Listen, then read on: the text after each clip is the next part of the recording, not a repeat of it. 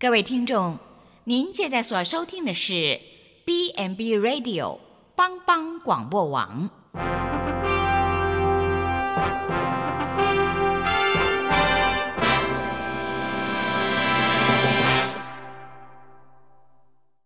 即将为您播出的是由陈伟和蓝莓共同主持的《后熊笑狗真幸福》。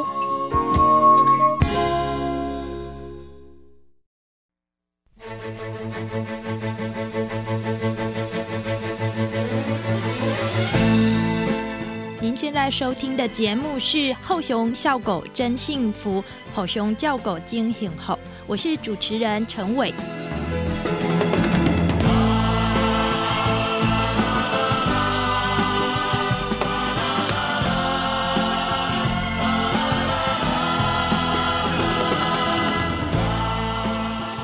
现在我所在的位置是愚人之友基金会。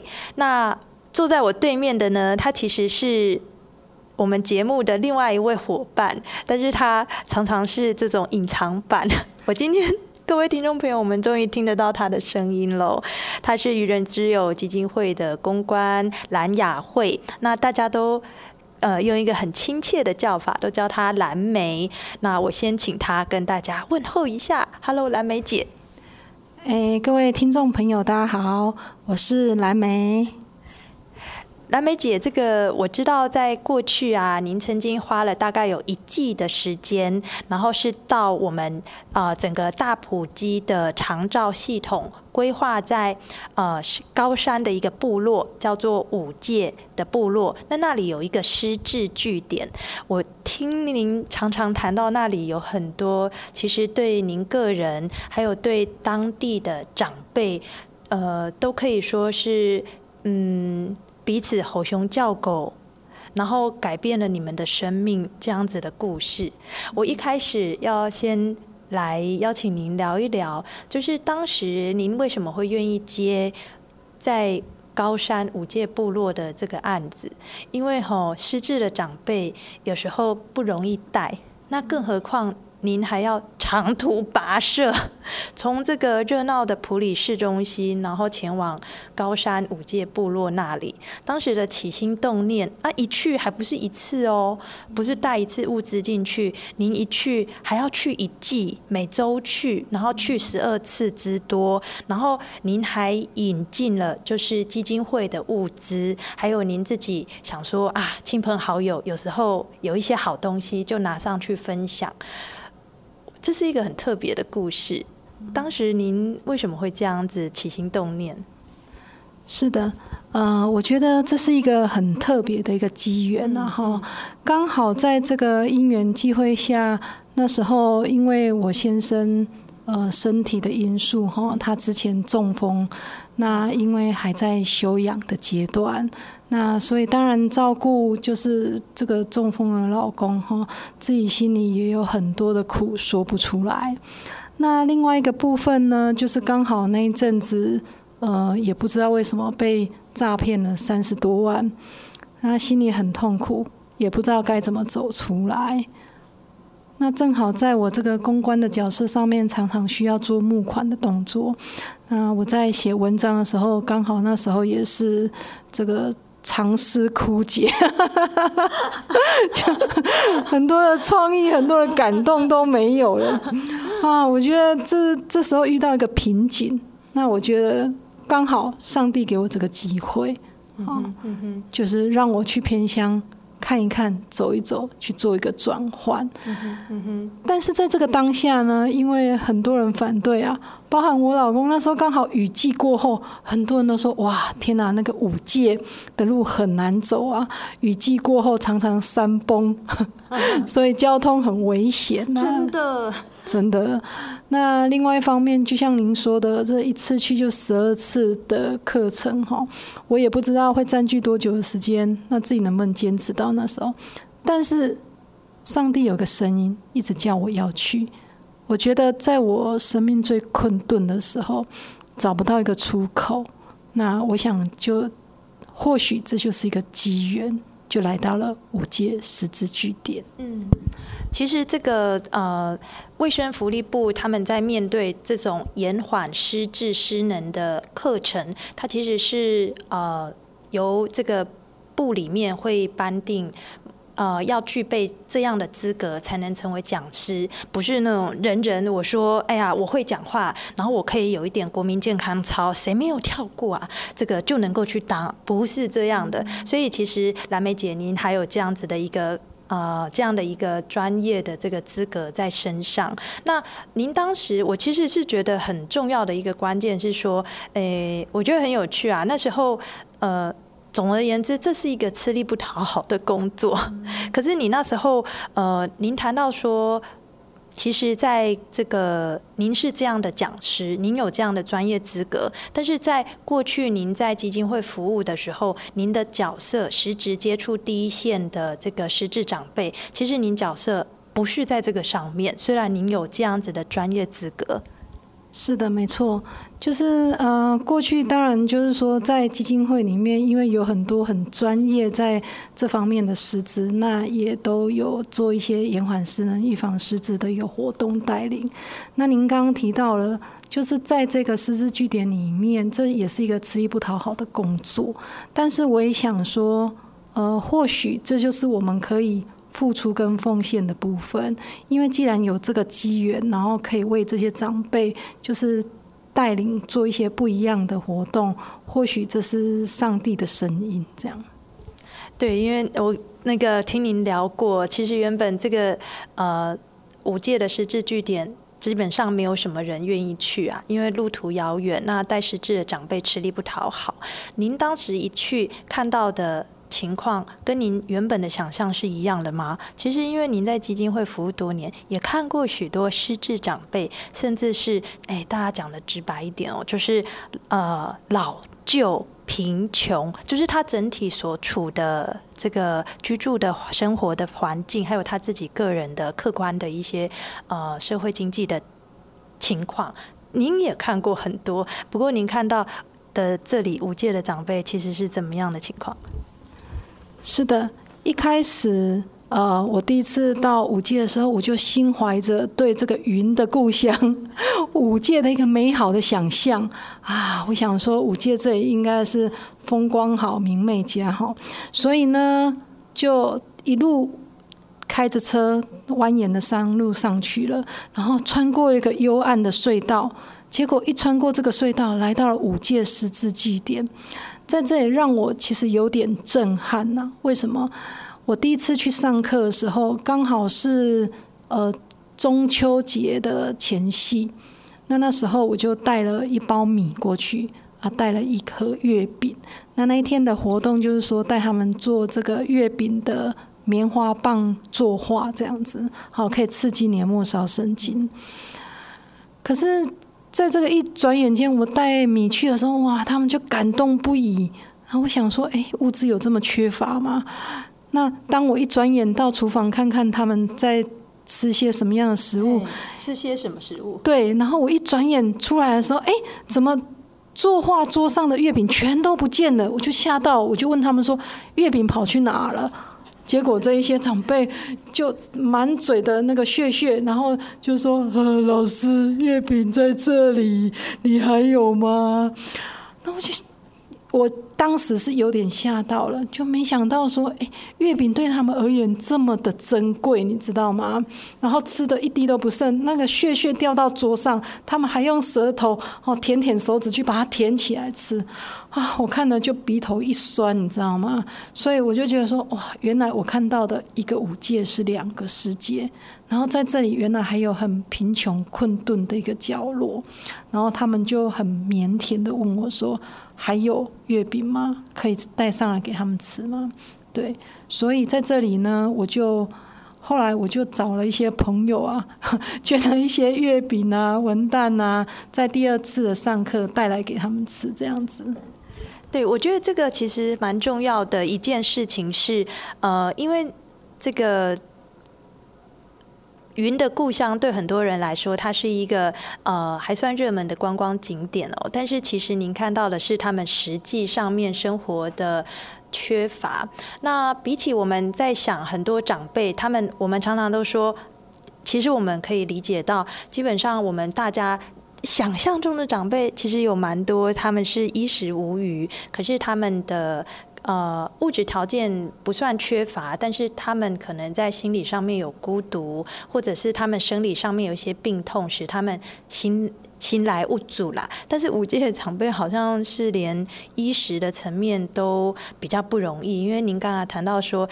您带了一些米上去，但是引起他们大大的轰动，这个不是您在这个呃平地所看到习惯的景象哦。但是您后来第二次去募集了一些些的物资，那带上去的时候，我觉得您还很特别的，为了顾及到长辈他们心里面的感受，所以您用了一个我觉得是很温暖的故事。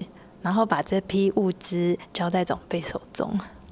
对，没错，因为我第一次上去的时候，后来我就把这个照片一剖出来啊，哇！结果我的朋友看了都很感动，大家就呃争先恐后啊，就捐了一些月饼啊、文旦啊，那我就带了一些物资上去。那那一天呢，因为我也担心说这些五届的。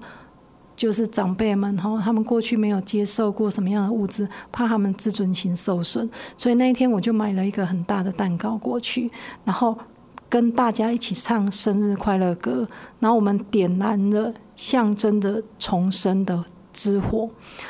那在那个当下，就是允诺大家，就是说，哎，今天是我们五届的生日，我们从今以后不再为了，不再为不再要为了三餐。而困顿，对，吃不饱穿不暖而伤脑筋，所以呢，在那当下，就是我们唱了生日快乐歌，然后我把这些物资就当做他们每个人的生日礼物给他们，不仅就是维持他们的自尊，然后也让他们觉得从此以后不用再担心三餐困顿的问题。这个蜡烛把呃把这个生日蜡烛点燃，象征是就是生命的重新开始。那您做了一个是很多政治人物也不太敢说的，就是说。卖还肉，吃不饱，穿不暖。啊，你拍这个胸脯，后来我知道，其实您也做了许多的努力哦。我觉得那个努力不是单纯的，就是一次性的给予物资，其实还包含他们全人所需的层面。我想要先聊一聊，就是说，嗯，课程有它结束了一天，一季过去之后，这个课程就告暂告一段落。可是您其实引进了这个愚人之友的物资，还有社会各界的。比如说你自己亲友的爱心，我想了解一下这里面包含了哪些项目啊？因为这个其实是可以帮助我们大大家一起在认识。您刚刚说，呃，就是看到五界其实是跟你我想象中完全不一样的另外第二个世界一样。您透过这些您引入的项目，可以帮助我们理解到说，诶，到底他们的需要到什么程度？是的。所以一开始我看到的时候，我非常的惊讶，竟然长照的资源就是可能还没有盘点到那里，因为毕竟它是仁爱乡的一个角落嘛，哈。所以呢，当我回来之后，我就跟这个原之友的各管事联络，那我们就开始去连接我们的长照资源，啊，包含这个居家服务。然后包含这些送餐的服务，就慢慢的去连接。那当然就是说，除了这个长照资源之外呢，我也连接了我们在地的一些呃急难救助的单位啊，因为毕竟。刚提到的，一开始你要带健康促进的活动，对他们而言有点遥远呐，因为三餐都吃不饱、穿不暖了，何来的健康促进呢？对不对？好，所以呢，第一个就给予他们急难救助，然后再来呢，就是还有一些呃，这个食物银行的物资就慢慢连接进去。那当然最重要的是，我发现就是说有呃两户人家，就是他们。住的地方，哇，你真的很难想象，那个整个房子破落到不行，然后那个整个床单啊长满了那个尘螨啊虫，然后他睡的旁边还有一只大蜘蛛睡在旁边啊，我们看了，我们都觉得说这是人住的吗？所以那时候就带了这个呃。就是房屋修缮的单位去评估，那最后也很感恩这些单位，后来去帮他们做了房屋的修缮，然后也给他们的一些物资这样子。那当然最重要的就是说，呃，很多的朋友看到之后也陆陆续续跟着我去五街一起参与活动。那他们呃，比如说家里有这个饮水机的，有棉被的啊，然后有各式各样物资的啊，他们也都会提供给他们。那其实这一路上我蛮感动的，就是说，呃，我一直有一个想法，希望对五届的朋友而言，它不是一次性的给予，而是能够连接跟部建一个可长可久的长照体系。那到目前为止，虽然课程没有已经结束了。但是呢，这个愚人之友的长照体系已经部件完成了。那像比如说食物银行啊，或者是房屋修缮啊、急难救助这些单位也都有连接进去。那就算现在我没有在这边上课，但是这一些资源也都已经连接完成。所以这是我觉得我最感动的一件事。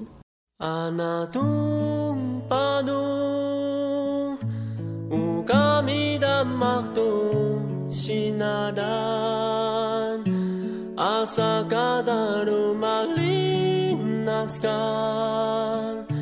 Opa edang abang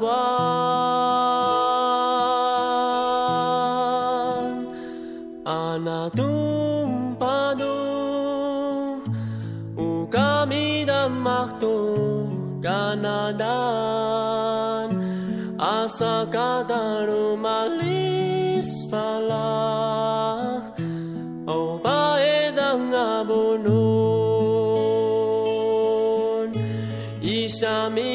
路一生，马达马斯登根三本，阿路埃达西波摩罗尼达，一沙米达路一生，梅萨鲁嘎达摩。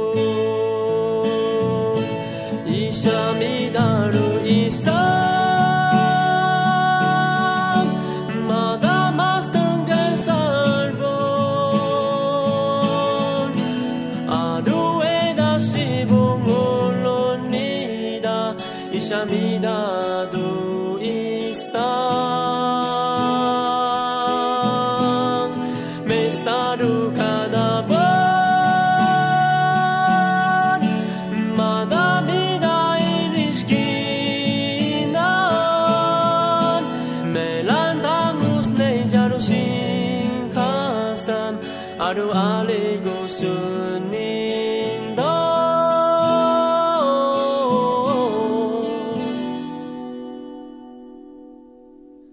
아나둠 빠도 우감이다 막도 가나단 아사가다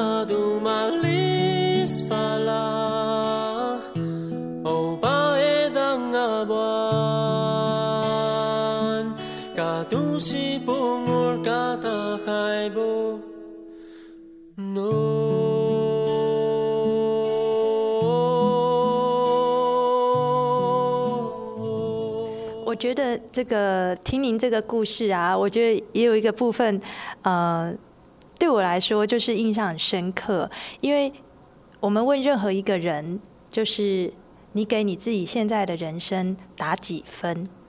那这一件事情呢，其实我知道在蓝莓姐就是您的呃先生，他是南华大学的教授，那他有做了一个叫“生命的七巧板”。我我可能这个措辞或者是对这个的说明，您会说明的比我更清楚。那您透过了就是不论是活动，或者是像这个您的先生季教授他的生命七巧板，那带领他们思考。他们现在的人生，那我听到很重要的一个，就像所有的广告会强调 before and after，他们在透过了您这一季的陪伴，他们对于自己的人生打几分这件事情，他们的自我满足感其实是有提升的，他们的实质的生活的状况，呃，比如说吃穿呐、然后他们的居住的环境也有显著的改善。那我很好奇哦，就是我首先想要先听您谈一谈，就是您一开始跟他们接触，您发觉他们整体对自己生命的满意度是怎么样？呃，我第一次去上课的时候，然后我记得这个 Dry 哈，就是 Dry 这个阿公啊，他就跟我说：“老师，你没来之前，我们都很想死掉算了。”我一听鼻头一酸啊，就是他们当然刚提到的三餐吃不饱穿不暖，然后因为他们很多都是失能失智啊，所以对未来也没有一个希望。那我听到这个点之后，我当然心里是很感伤的。我也希望可以透过我自己呃一点点能力，可以结合很多的资源，除了让他呃三餐可以吃饱穿暖，最重要的是能够在心灵上带来给他们安顿，然后在肢体上可以给他们带来健康促进。那其实很感动的是，在最后一次上课的时候，朵拉有跟我说，他说：“老师，谢谢你来，你来了之后，我们都活起来了。”对，所以这是我觉得最感动的部分。我们可以先简单的了解一下这个生命七巧板，它其实是呃七巧板，听众朋友就是如同我们所想象的，就是它有点像一张拼图一样。但是生命七巧板里面好像有几个很重要的思考。会在拼这个生命七巧板的时候去使用到，那也会有很三个还是几个很重要的时态，比如说过去啊、现在啊、未来，这个我们能不能稍微聊一下？就是这个生命七巧板，某种程度它是帮助我们深思人生的一种工具。那我们能不能聊一下这个工具啊？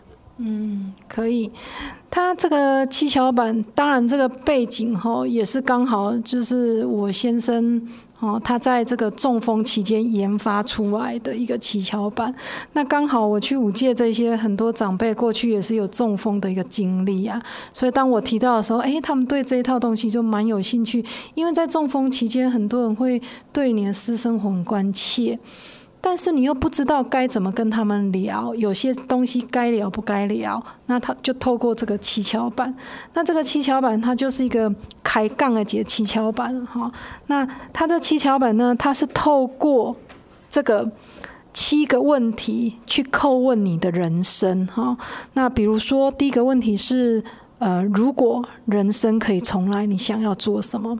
好，那第二个是何事最挂心，类似这样子的问题。那我这个活动在五届这边有操作两次的课程，蛮有趣的。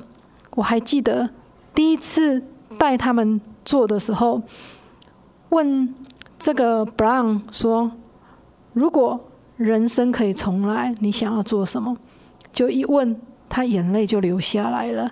为什么？因为 Brown 因为中风的因素，那就是虽然救回了一命，可是他也就半身不遂啊，他坐在轮椅上面。那这个中风是因为他过去喝了很多的酒啊，所以他就说，如果人生可以重来，他不要再喝酒了。好，那所以这个部分他就开始反省了过去，开始转化了他负向的一个情绪，然后再来呢，我就问他说，那呃，如果就是什么事你最挂心，何事最挂心？他说。他不想要再让他自己的小孩，就是担心他的身体，因为他中风瘫痪，然后全家人要照顾他，那也没办法工作，所以他想要好好的，就是呃好好的珍惜现在，他可以接受他现在不完美的自己，但是呢，他就说：“老师，你带健康促进的活动，我会好好的动，因为我想要有一天可以站起来走路。”然后接着，他告诉我，这是他未来最大的希望。他想要他可以站起来，不要再造成家里的负担。讲完之后，其实我内心非常的感动啊，因为我觉得，呃，很开心，就是可以透过一个呃七巧板人生的叩问的问题，哈，不仅让他去思考过去可能自己有一些呃不完美的自己，然后珍惜现在的现况。然后慢慢的让他可以对未来有一些希望，有一些展望，然后还能够积极的去规划未来的生活。所以我觉得这是对他们最大的一个意义。这样，对我觉得生命七巧板啊，透过就是在一个呃具有信任的互助团体里面，然后去醒思自己人生里面某种程度呃总是后悔吧，姑且。不一定到错误，但是总是后悔的地方。然后与可是呃，就是在当下我们接受，那总是希望未来可以朝向一个更光明的层面，自我期许。那因为讲出来了，在互助团体里面讲出来了，所以其实。就会形成一种同才的力量。大家在这个呃校园生活里面，常常都可以理解到同才的力量是很大的。那我们在家庭生活里面，我们也可以理解到，就是家人常常是我们人生永远的避风港。所以我们可以理解到这样的力量很大。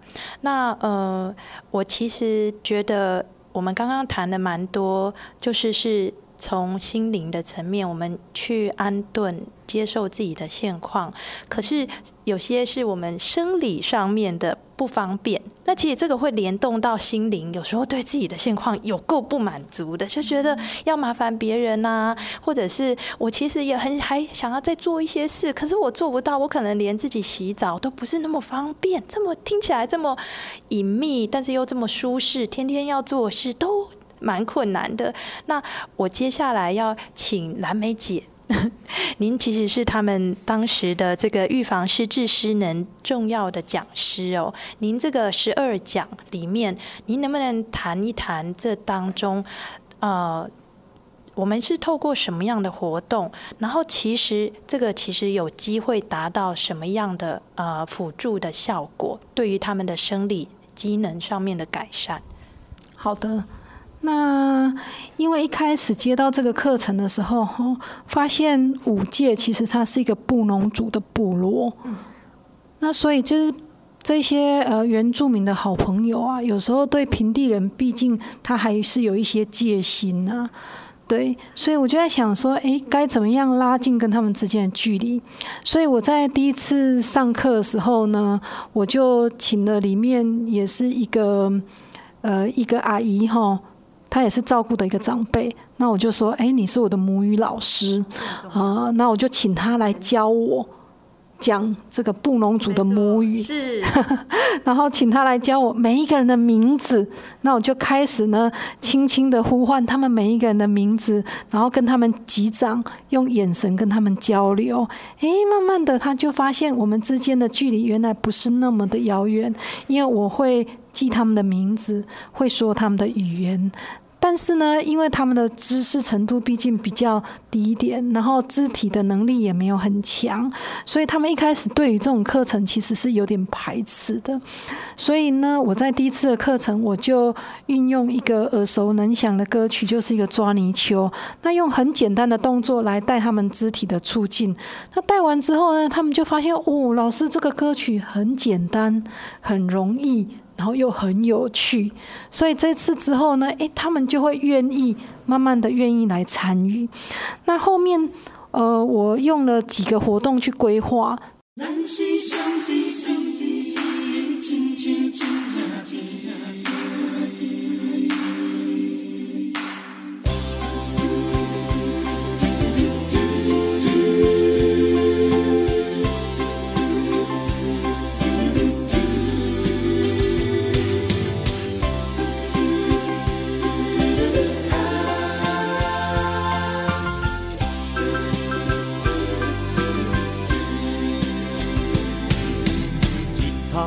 落西也会浮上天，花蕊若落土会孤开，心内有珠就讲来出开，你若欢喜我也愿意。爱情不如意，就爱看。事业袂顺时，顶头去，朋友有缘才会来作对，你来敬我，我来敬你。啊，咱是兄弟己，可比亲兄弟。啊，咱是兄弟己，无分我也你。啊，咱若代志，互相来扶持，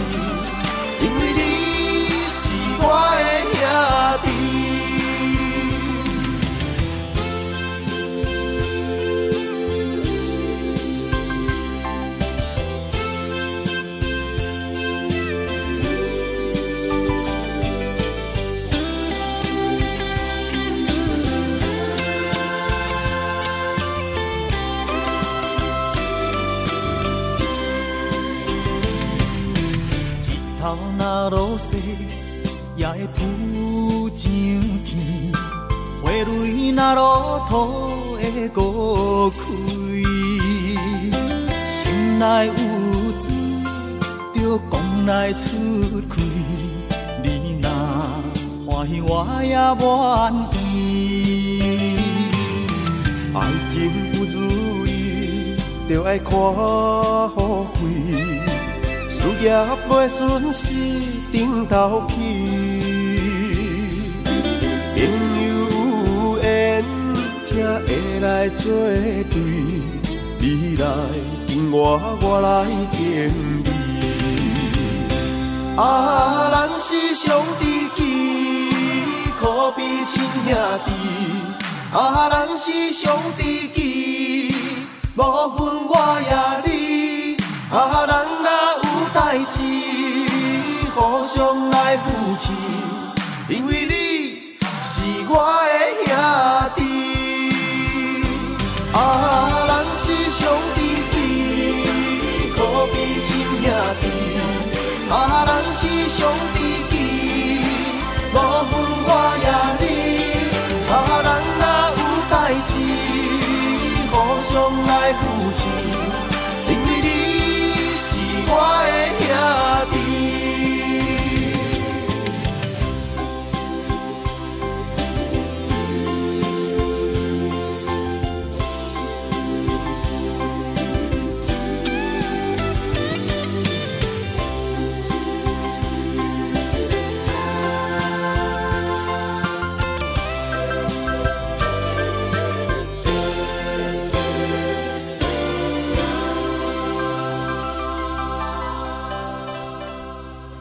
那听到，我觉得很重要的是说，因为听众朋友，我一直说这里是。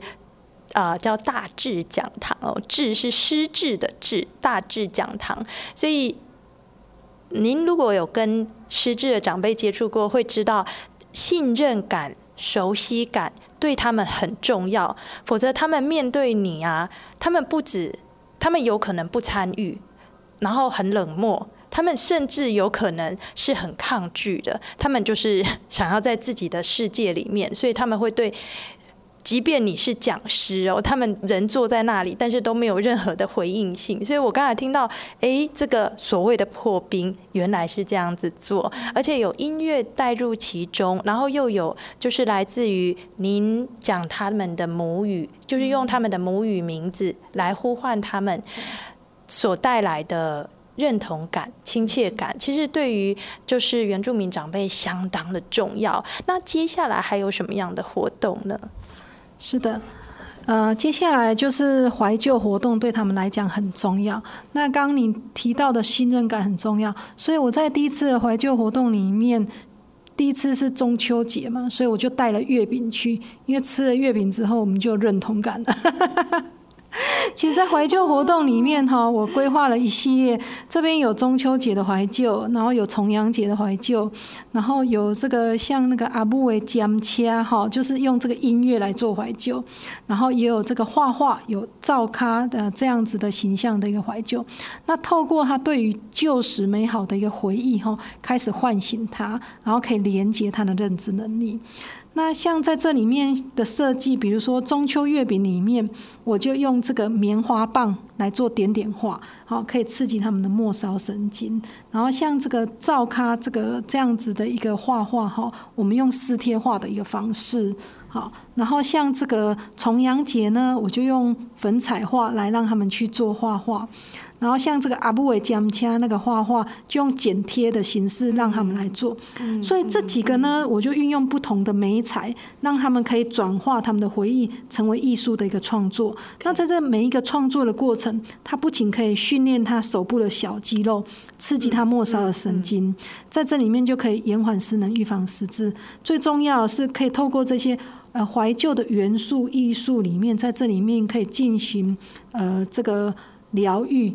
跟安慰这样子，嗯嗯，对我觉得那个。大家都会开玩笑说，就是人过多少岁就只剩一张嘴巴。不过有时候讲一讲自己的来时路，还真的是蛮疗愈的。忆起当年勇，还真的蛮疗愈的。而且重点是，刚刚我理解到，就是说，呃，我们还透过了不一样的媒介，想要把它具象化，不只用说的这样，呃，整理脑袋里面和过去的人生经历，我们还透过了这个不一样的媒介。我觉得这个好好可爱哦，就是而且是彩色的东西。其实据我的了解，好像跟如果长辈他接触多一点点彩色的东西，其实他的心情也会比较好。对，没错。我发现说，从第一次的课程，他们这个彩绘的东西一开始颜色都非常暗淡哦。那像有一个巴浪，它一开始颜色通通都是灰色、黑色。就没有太多鲜艳的色彩，那很开心，就是说透过这一系列的呃活动下来，到最后颜色他们就开始哇五颜缤纷。那当然这还要搭配不一样的活动，比如说这里我搭配一些认知的一个反应的游戏，那这里面也有很多色彩元素，比如说我们透过一个大布单，一个布，然后上面有球，然后让他们做肢体的律动。然后因为这个颜色认知非常的鲜艳，然后大家就玩得很开心。然后像叠杯啊、红旗、绿旗，还有一些怀旧的桌游，用这些不同的元素跟色彩，然后来训练他的手眼协调。然后对这些不同的颜色有强烈的认知，然后他脑筋的活络促进就会非常的快速，这样子也很开心。嗯嗯，对，所以刚刚我听到一个重点，就是说，呃，失智长辈他们虽然在智能上面会跟常人不同，但是其实他们的所谓的呃，就是五感，就是呃。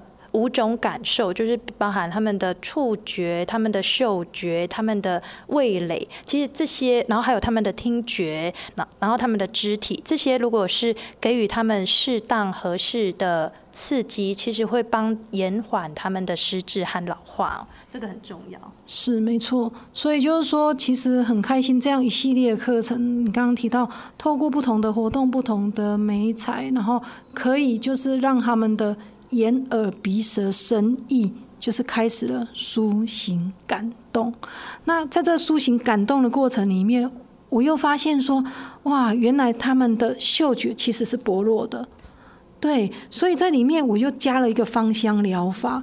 那这芳香疗法呢，就是我就带他们做这个护肤膏的制作，然后在这里面呢，让他们用芳疗来嗅吸。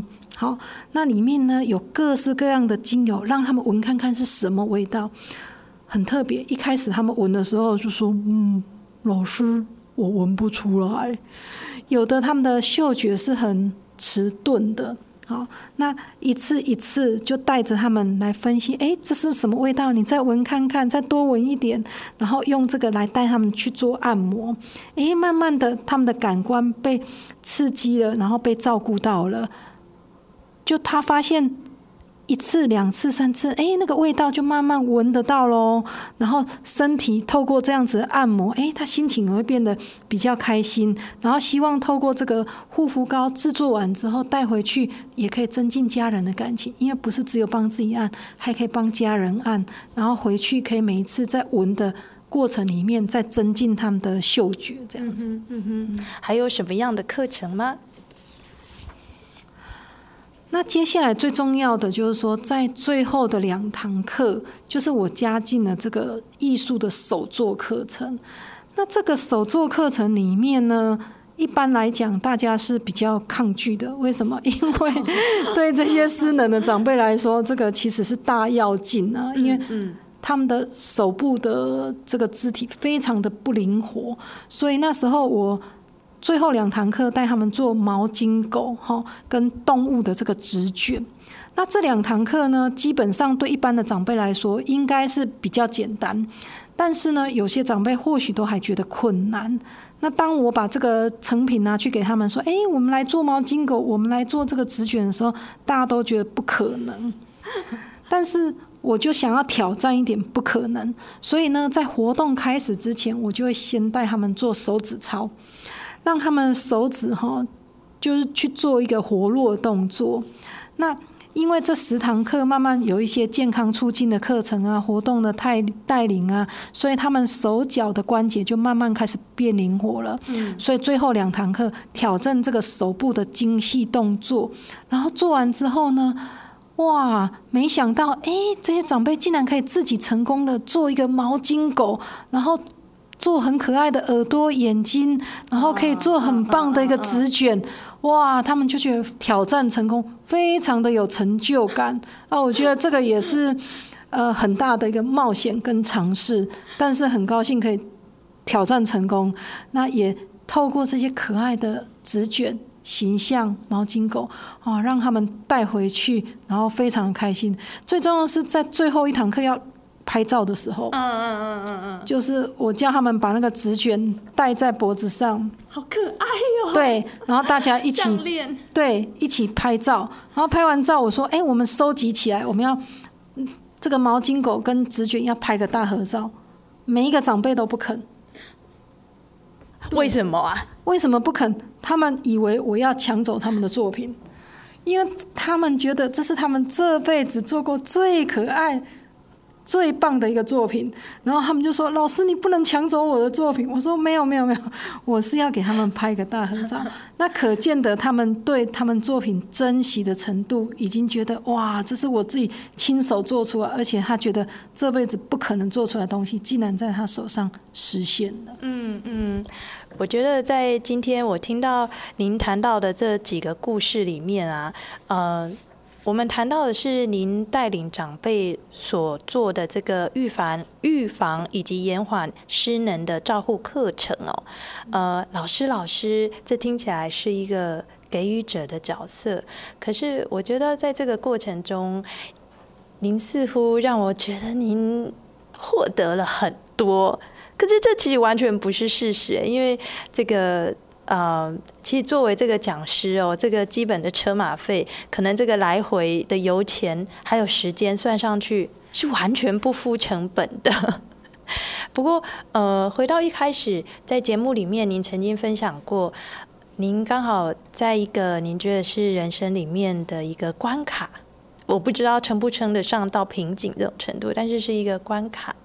那您觉得在这个过程中，您好像看似给予他们，可是其实您觉得您获得很多。我很好奇哦，先谈一谈，就是这里面的这个获得，它具体而言是什么？因为我听起来，呃，就是蓝莓姐您的先生，他当时的呃整体的体况好像仍然还在一个就是病痛当中，然后您当时的呃客观的条件可能改变的也不多，不是说什么升就是升职啊，然后加薪啊，不是这个概念的。但您在里面的获得，大概是一个什么样的？嗯，心心情上面的安顿啊。好的，其实，呃，刚刚提到在那个阶段，我的人生是真的走到一个瓶颈啊。哈，这个瓶颈就是说，呃，过去自己在这个长照的机构单位服务，那也看了很多照顾长辈的故事。可是，等自己在照顾身边生病的人哈的时候，你会发现。真的是着实的不容易呀，因为你要照顾一个人，就是不仅是经济上很吃力，那身心的煎熬那更是吃力哈。那再来就是说，嗯，刚刚也提到了，在这个工作上面，毕竟就我常常需要写这个偏乡长辈的故事，可是事实上每一次去都没有真正的。蹲点就是没有真正深入他们的生活，那其实你很难想象，就他们的生活是什么样的一个情境。那这一次有这个机会可以跟他们相处，像我早上去上课，那我下午就会去每一个长辈的家里去跟他们聊天，去跟他们寒暄，然后去了解他们的生活。我觉得到一个人的家是一个很重要的了解一个人的捷径，它不是途径哦，它是捷径。是没错。那过去我们所认为的偏乡，就你会觉得说，哎，可能可能他们的物资比较缺乏，顶多就这样。可是当我真正走进偏乡，走进家里的时候，我很难想象，那一个小小的房间里面，竟然只有一张小小的床垫，然后上面是。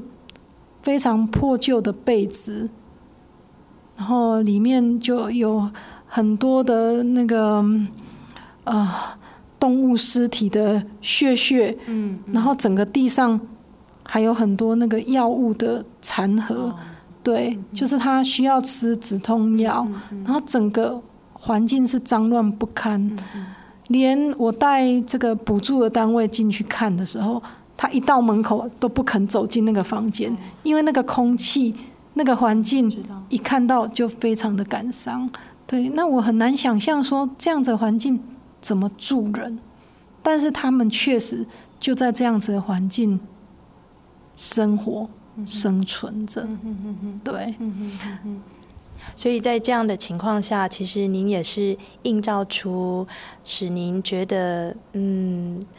即便您觉得您自己的生活好像紧缩到了一个瓶颈，但是您忽然还是觉得有一点点知足常乐的这样的情况，不是客观环境改变，是您自己心灵上面的那个眼光改变了。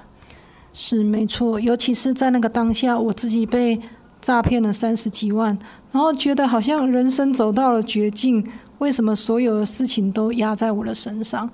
可是，当我走到偏乡的时候，我发现其实还有人比我更困顿。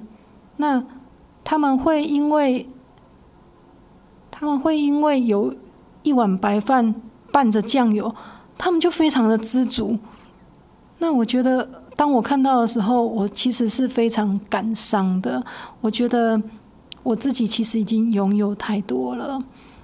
那更何况在这个领域里面。接触这么多的东西，我发现我竟然可以透过自己的能力，带给他们身体的灵活、心灵的快乐，然后还有这个物质的给予，这是我能做的。那我发现，或许就是老天派我去那里的一个使命吧，让我看见自己其实还有很多能力去可以去帮助别人的。我们今天很感谢愚人之友基金会的公关蓝雅慧蓝梅姐接受我们的访问，谢谢你蓝梅姐，谢谢谢谢陈伟。